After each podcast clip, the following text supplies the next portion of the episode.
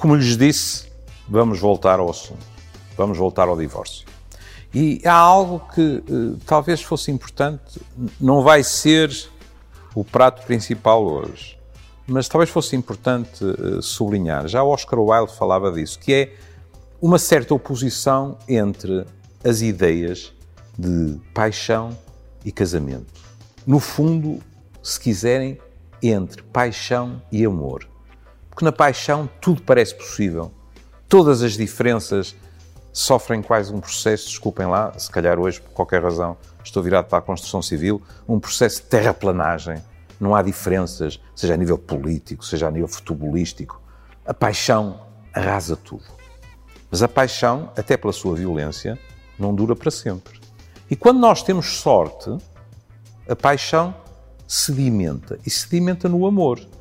O amor não é menos valioso e é muito mais difícil, porque temos que decidir que gostamos do outro com as suas idiosincrasias, com, entre aspas, os seus defeitos, as suas preferências que não são as nossas, etc. Mas não se iludam. A verdadeira argamassa de uma relação que se prolonga no tempo não é a paixão, é o amor. O amor não é uma paixão de segunda categoria. Talvez um dia falemos disso com mais calma. Eu tenho vindo a referir a questão do divórcio, partindo sempre do princípio, em termos do meu discurso manifesto, que só estou a falar de duas pessoas. E posso estar. E não faltam exemplos. Mas e se há ganapado?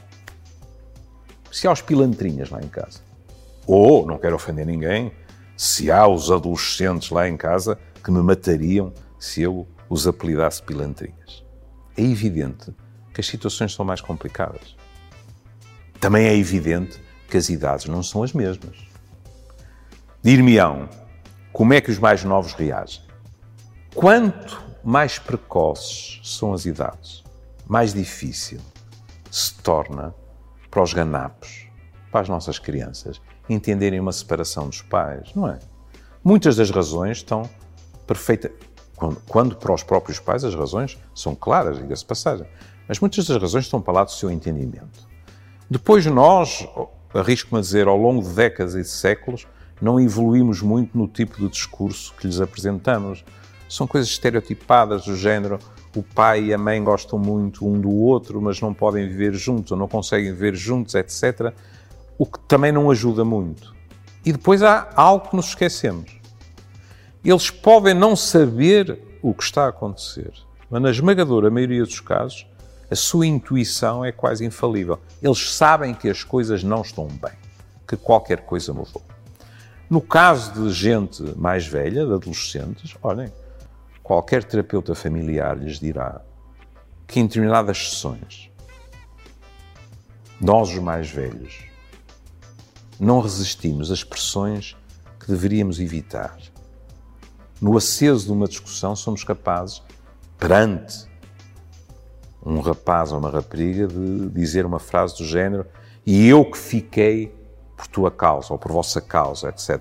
E pode-se ouvir uma resposta do género, mas para o ambiente que tínhamos lá em casa, se calhar mais valia que vocês estivessem separados.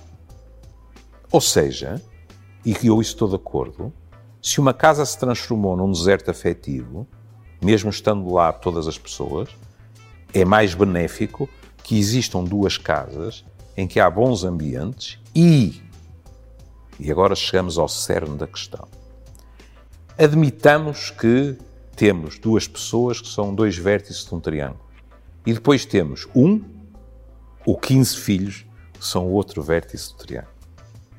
A separação destes dois adultos significa que esta linha que une estes dois vértices ou desapareceu ou ficou aponteado.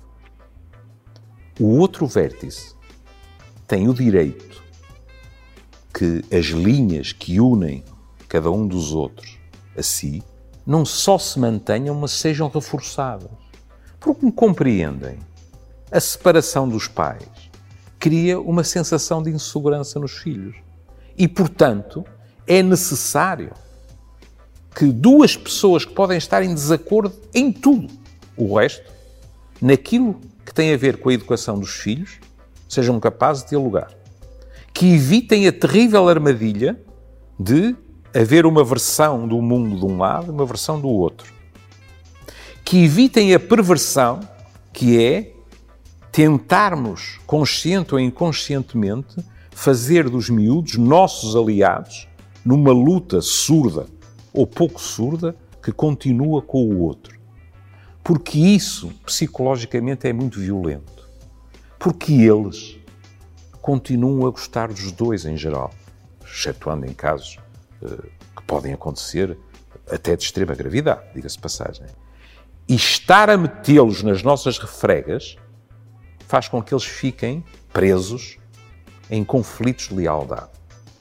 Isso pode ter consequências pesadas no futuro. Vocês dizem, todas as pessoas que se divorciam conseguem isso? Até podem fazer uma pergunta profundamente mal intencionada, que é: e os psiquiatras, abre parênteses, como o senhor, fecha parênteses, que se divorciam, conseguem fazer isso tudo na perfeição? A resposta é verdadeira e rima: não. Todos nós fazemos as neiras, mas temos obrigação, pelo menos, tentar fazer o melhor possível. Os nossos filhos têm que ser salvaguardados e jamais serem utilizados como armas de arremesso naquilo que é um pós-divórcio que foi mal digerido por nós. Por falar em digestões, já vos dei mais que suficiente para digerir. Até à próxima.